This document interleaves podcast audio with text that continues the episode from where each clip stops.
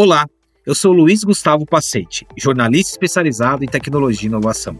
Fui convidado pela MRV Co para conduzir o Habitability, uma série especial em áudio e vídeo sobre o presente e o futuro do habitar. Nesse episódio, eu recebo Marcelo Pivovar, CTO na Oracle, para falar do papel da tecnologia no futuro do morar e as novas dinâmicas em repensar hábitos e comportamentos. Marcelo, bem-vindo ao Habitability. Estou muito feliz de recebê-lo aqui. Acho que o nosso papo passa por muitos temas que estão presentes aqui nessa série especial da tecnologia ao humano, passando pela mudança de comportamentos e hábitos. Muito obrigado pela presença. Oi, Luiz. Eu que agradeço esse convite, essa lembrança.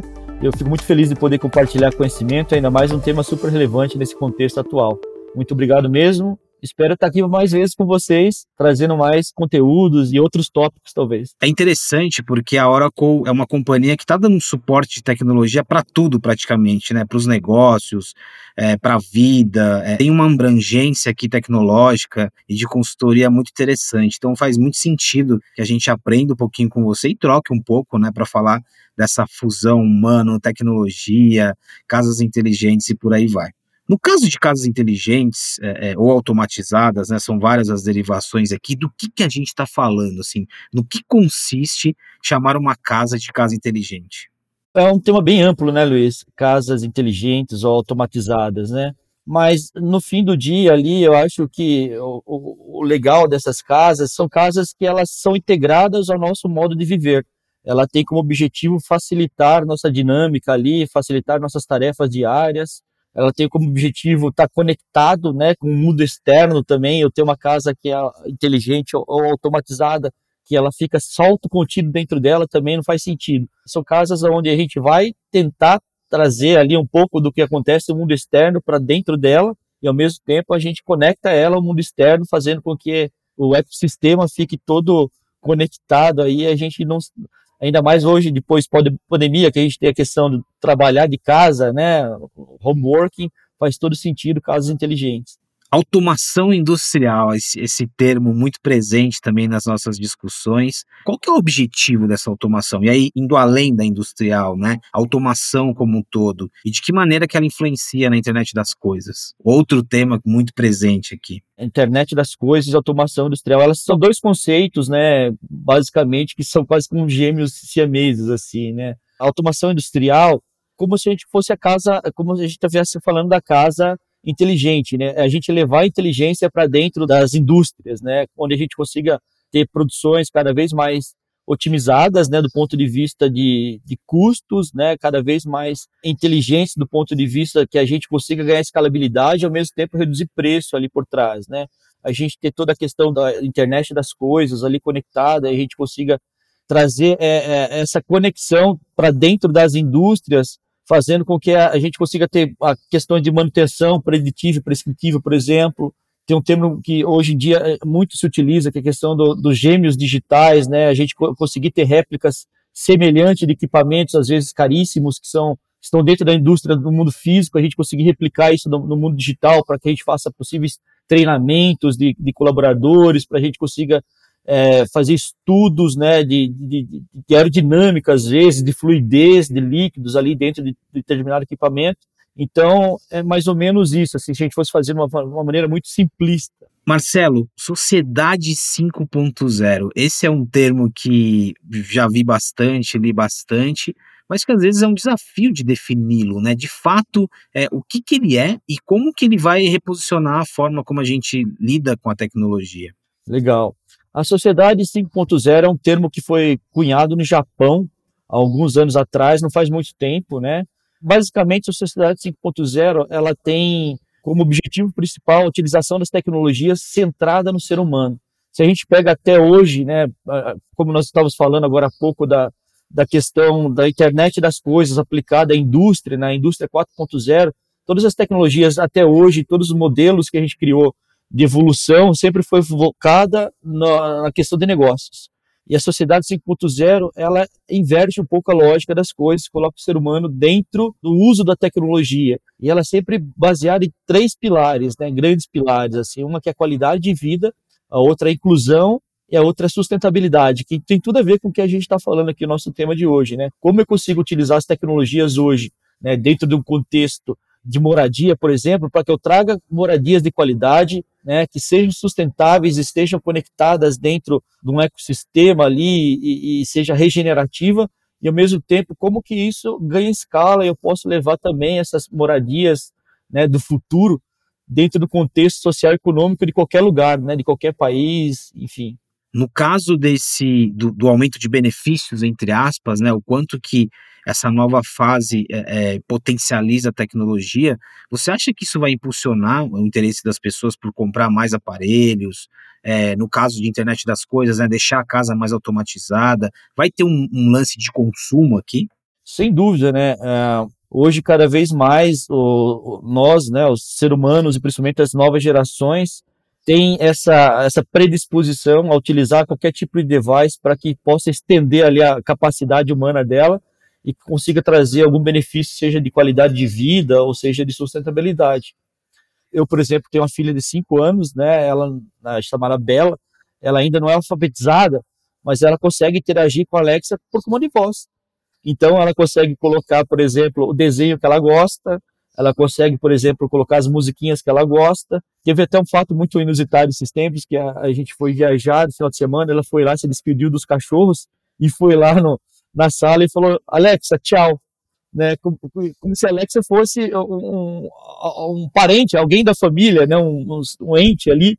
E, e a Alexa respondeu: tchau, Bela, porque ela reconheceu a voz. Então, esses devices inteligentes estão cada vez mais sendo procurados pelas pessoas exatamente para que a gente consiga automatizar tarefas. Eu acho que o, o, o, bem maior que nós temos hoje é o tempo, né? Então, tudo que a gente puder para maximizar o nosso tempo em prol que a gente fique com a nossa família, ou a gente desempenhe papéis melhores dentro de uma sociedade ou dentro das empresas, a gente faz, a gente adota. Uma coisa interessante que a gente não pensa hoje, por exemplo, 30% das, das tarefas do nosso dia a dia já são feitos através desses devices inteligentes, utilizando inteligência artificial, né? Quando você para o teu carro hoje, muitas vezes o próprio celular, ali seja Samsung ou Apple, ele já avisa, ó, o Google já avisa ali, ó, tô parando o carro aqui, a posição geográfica dele.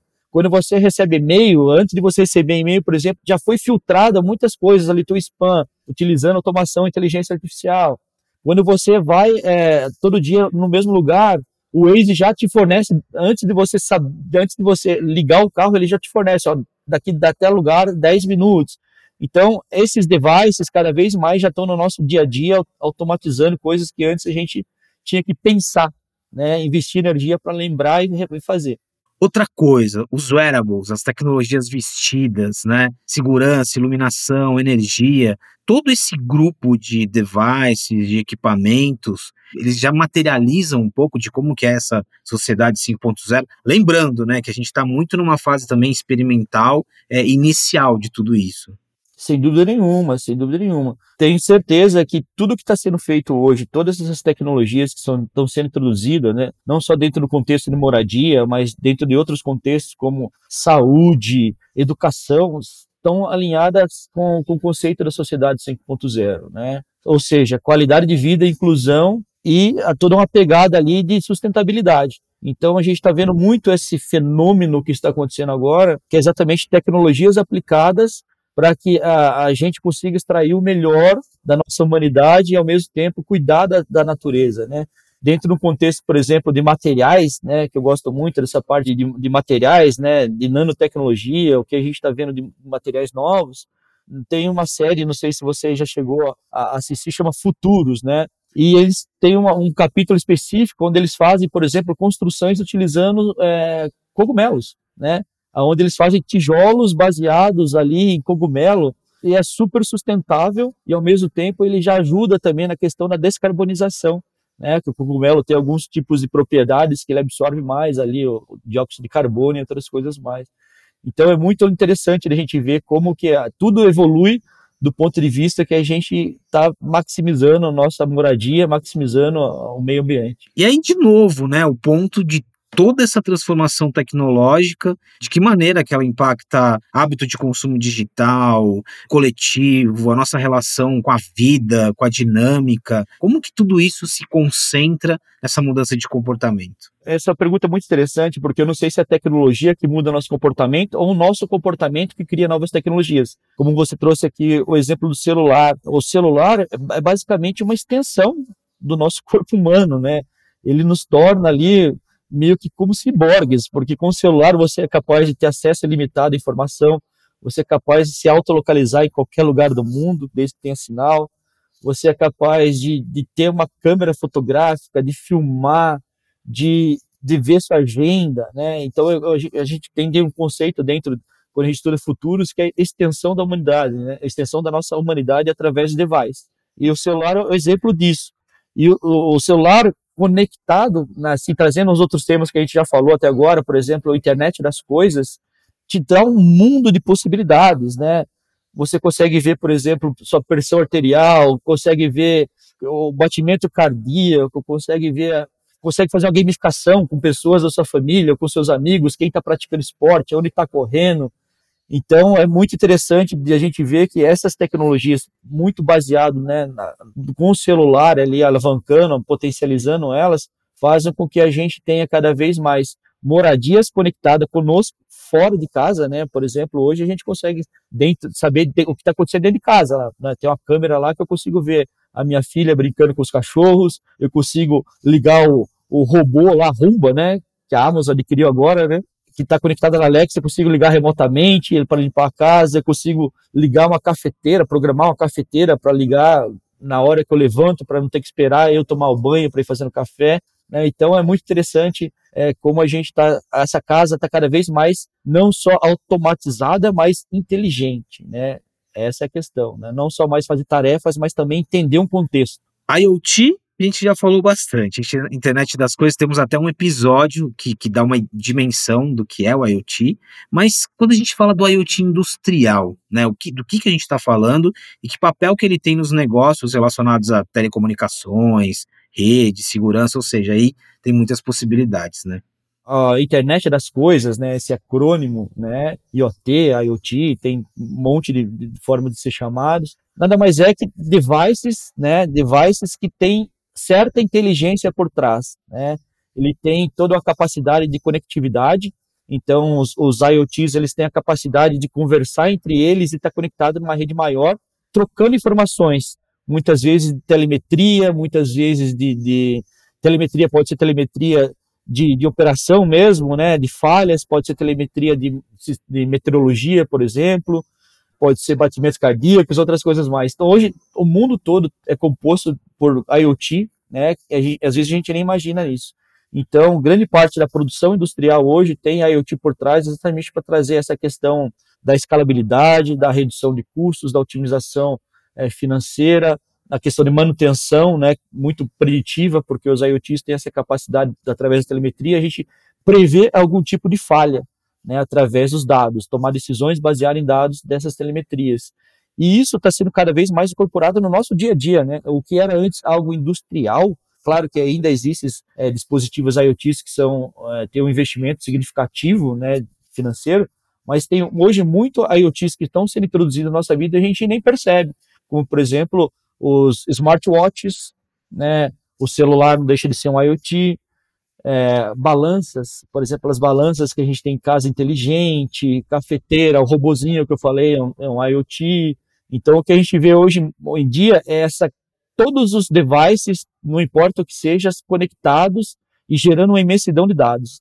E isso faz com que a gente cada vez mais tome decisões assertivas baseadas nessas informações hoje dos IoTs. Outro ponto aqui, acelerar negócios com essa combinação de, do que a gente já falou, né, de IoT, de 5.0 com o famoso 5G. Tivemos um episódio aqui no Habitability que explicou quanto que o 5G vai impactar né, em toda essa nossa conversa sobre transformação digital, né?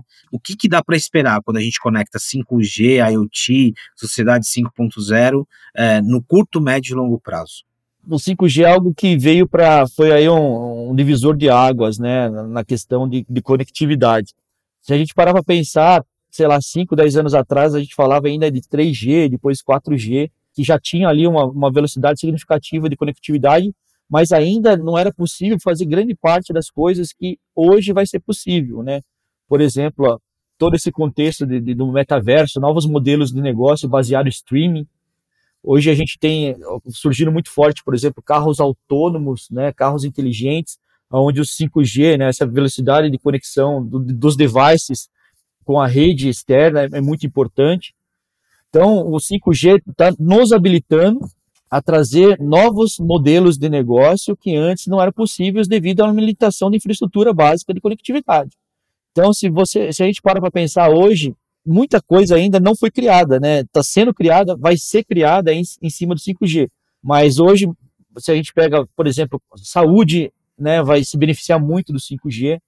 A questão de mídia, né, marketing, mídia, muito voltada à questão de geração de conteúdo através de vídeo, stream. Né? A gente vê hoje as redes sociais que são baseadas em vídeos, as que mais crescem, né? Porque essa nova geração, eles gostam dessa interação, né? Não uma interação linear através de fotos, mas elas gostam do vídeo, vídeos curtos, acessar em qualquer lugar, né? Então, 5G vai trazer aqui uma, uma sensação que você pode estar dentro da sua casa na internet fixa.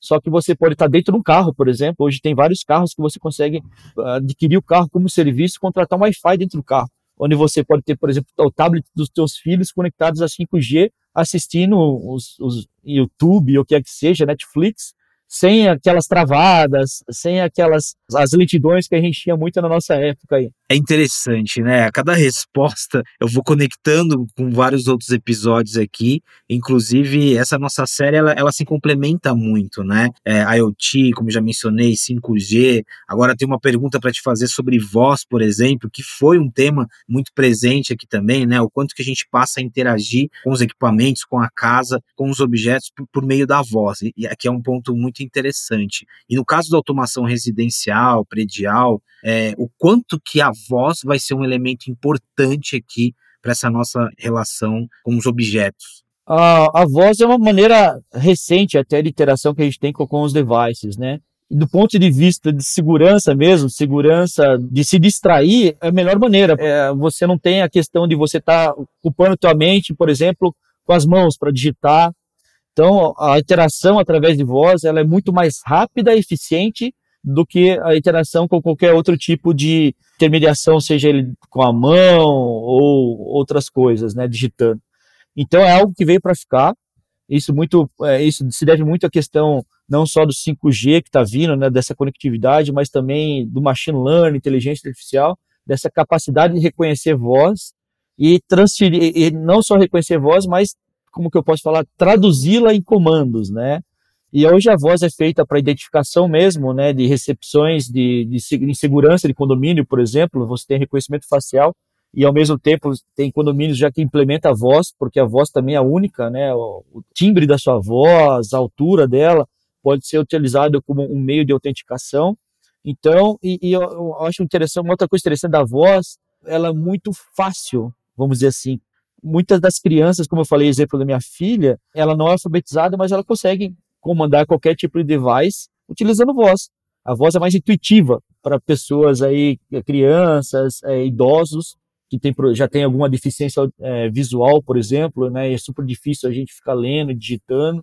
Então é algo que veio para ficar e cada vez mais, se a gente pega, por exemplo, a Neuralink, né, do Elon Musk, a gente tá, já já está tendo casos aí onde a gente está conectando é, através da, da, nossa mente, chips, né, em laboratório ainda, mas comandar devices através de pensamentos. Né? Então a gente vai transcender a voz e vão comandar devices através de pensamentos. Marcelo, muito louco tudo isso, né? Eu acho que aqui é, a gente passou pelo lado do dia a dia da nossa casa, mas também passamos por aspectos de negócios, de tecnologia.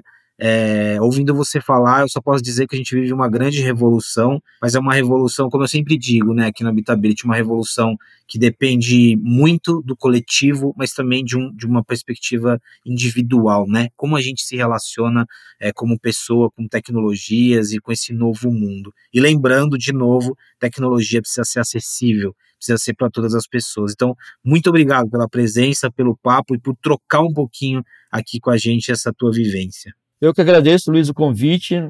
Pessoal, muito obrigado. Quem está nos acompanhando, foi uma honra aqui compartilhar um pouco do, do conhecimento nessa troca saudável.